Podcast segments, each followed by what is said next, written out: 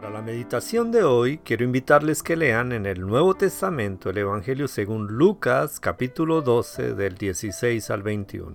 Como título para esta meditación le he colocado necedad. Dice el necio en su corazón, no hay Dios. Salmo 14.1. Pareciera un poco contradictorio que el Señor Jesús, que era tan afectuoso en algunas ocasiones, según Mateo 19 del 13 al 15, llamara necias a algunas personas. Sin embargo, tal como lo registran los evangelios en varias oportunidades, nuestro Señor usó este término despectivo para describir a aquellos de quienes hablaba, en especial de los fariseos. Si lee Mateo 23 del 17 al 19 o Lucas 11 39 al 40. El Señor Jesús también usó la palabra necio en una parábola después de advertirle a un hombre sobre el peligro de la codicia.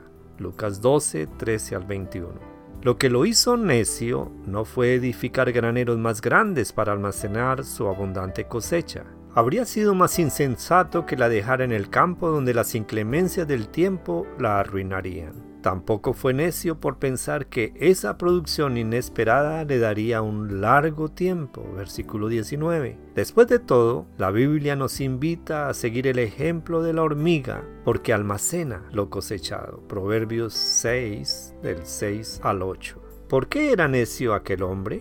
Porque había dejado a Dios fuera del cuadro. Se lo llamó necio porque no se daba cuenta de que su vida estaba en las manos del Señor. Mientras planificaba cuidadosamente para disfrutar una vida confortable en la tierra, no proyectaba para la eternidad ni almacenaba tesoros en el cielo. Mateo 6:20. ¿Está Dios en sus planes para el futuro?